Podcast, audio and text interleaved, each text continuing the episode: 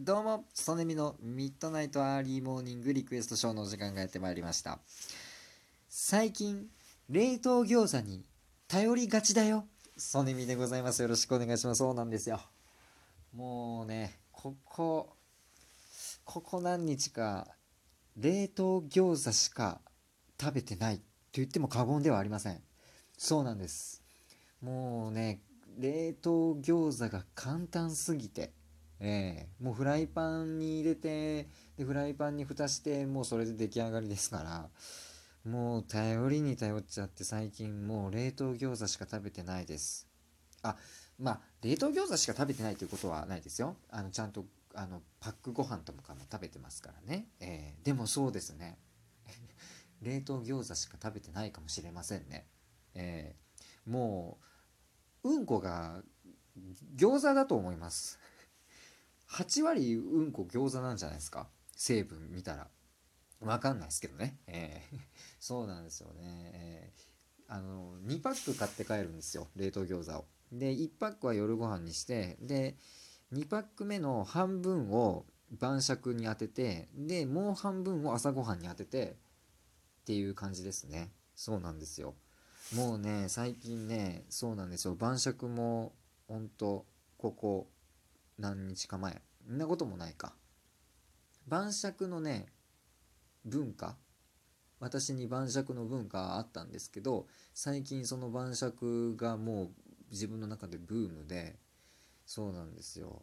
でねそのストカンを飲んじゃうんですよ。でストカンってやっぱりいいイメージ僕なくてあなんかアル中になっちゃいそうだなって思っちゃうんですよ。なんか聞くところによるとなんかそのワインとか日本酒とか焼酎とかに比べてストカンの方がアル中になりやすいみたいな。そのなんか飲みやすい味にしてるしみたいなとかでなんかアル中になりやすいよっていうのを聞いたことがあってダメだなと思っちゃ思ってるんですけどね。うん。でね半年前ぐらい半年前というか夏とかにあのストカンをね買ってでまあ飲んだことがあって飲んだことがあるというかまあ飲んで半年前はね350ミリを飲むだけで結構精一杯だったんですよ。もうほんとベロベロになっちゃって。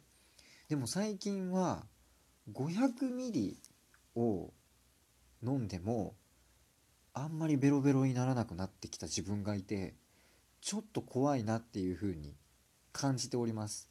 ただでもねあのねだからね餃子ね6つね焼くじゃないですか。でパックご飯もレンジでチンするじゃないですか。でそれを当てにストカン 500ml を飲みながら見るあの二血二血っていうあの千原ジュニアさんと剣道小林さんがやってるあのトーク番組を見るのがもう大好きで。もうあの時間は本当に幸せと言っても過言ではないですね。いやもうあのあの時間のために生きてるというかもうあの時間のことを多分人は幸せと呼ぶと思います。もうそれぐらいあの最近もうそれにズブズブなんですよね。うん。いや良くないなと思ってるんですけどね。これ以上ねやっぱりね本数増やしちゃうとダメだなっていうふうにも思っているんですけれども。まあまあまあこの辺にしときましょう。それでは本題に行きましょうか。えー、お便り来てます。今日も来てます。安心してください。今日も来てます。それでは読ませていただきましょう。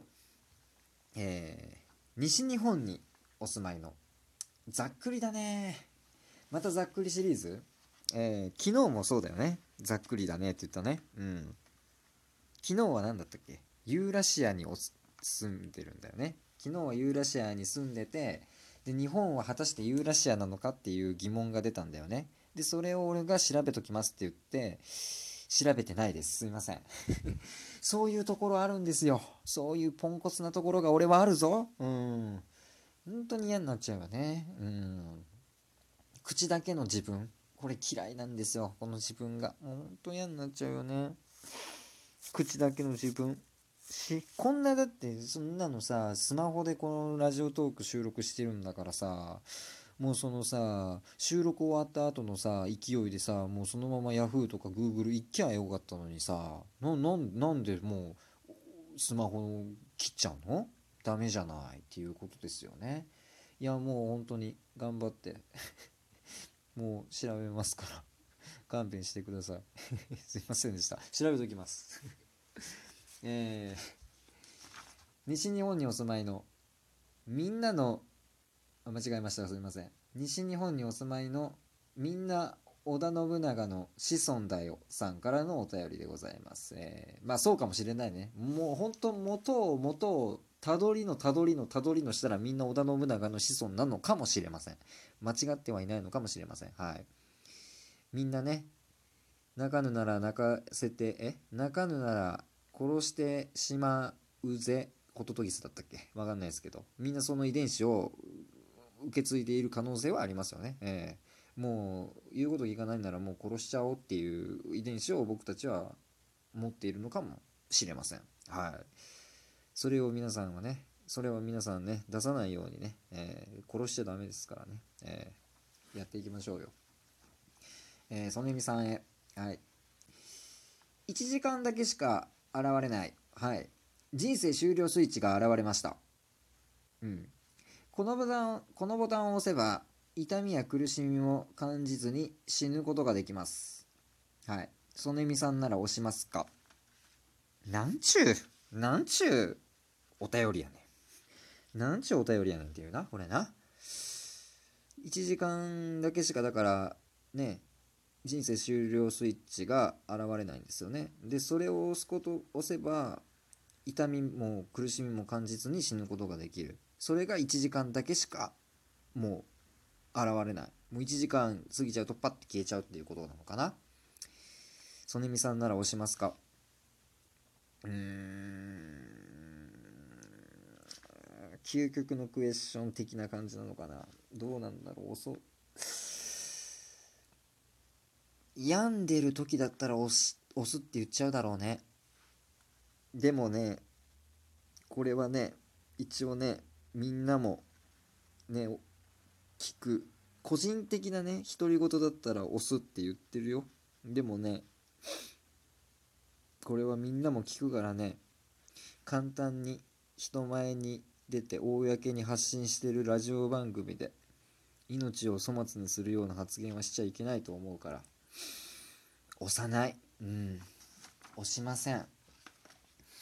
何かいいことがあると信じて辛くても苦しくても生きていこうと思います。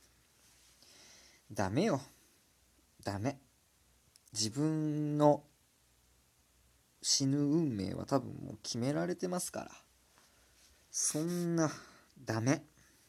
自分で死ぬ時間死ぬタイミングを決めちゃダメ。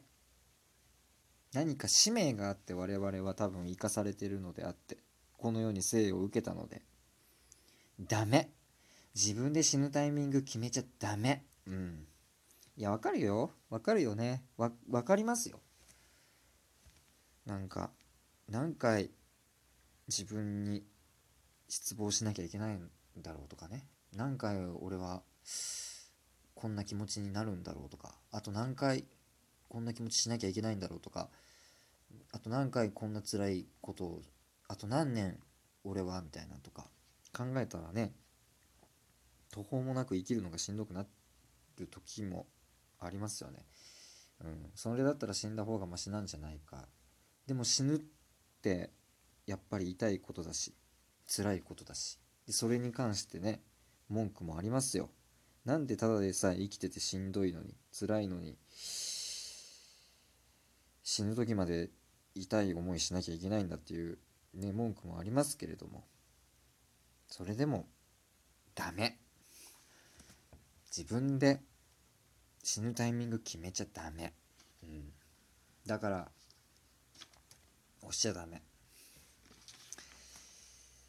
みんな織田信長の子孫だよさん。押したいんですか？押しちゃダメ声を大きくして言いたい。押しちゃダメ。うん。てか、こんな質問しちゃダメ。でもまあ、押したいよね。押したい自分もいるよね確かにねうん難しいねでもダメダメダメそれはもうにに逃げるっていう言い方は良くないか。でも逃げだよ。いや逃げるっていう言い方良くないよ。まあねでもそういう想像でねその辛いことがちょっとでも忘れられるのであればそういう質問も OK なのかもしれませんね。ただやっぱりそのそうそう二血でも言ってたんですよ。あの人生ここっていう時が来ますからね絶対に。だから例えばねどういうことかっていうともうオードリーさんっているじゃないですか芸人さんのオードリーさんが芸人でここっていう時は m 1グランプリの2009年初めて決勝出てでそれで準優勝した時にああ俺芸人として食っていけるって思ったらしいんですよ。ね。そういうねそこに行くまでにオードリーさんは多分ものすごく大変な思いをしたと思います。で何回も挫折しようしたと思いますよ。それでもそのここっていう時を待って待ってまあ、努力しながら待って迎えることができた我々も同じだと思いますよ芸人ではないですけれどもまあそれまでね耐え抜いてでできる限りの努力をしてここっていう時を待ちましょう。でここっていう時にああ俺これ人間として生きていけるわって感じましょうよ。ねそれまで耐え忍んでねもしそんなスイッチが現れても蹴っ飛ばしてやりましょうよ。ね。まあ本当は押したいんだけどね俺も。うん。でも押しちゃダメ。うん。生きてりゃいいことあると信じて、綺麗事かもしれないけどね、やっていきましょう。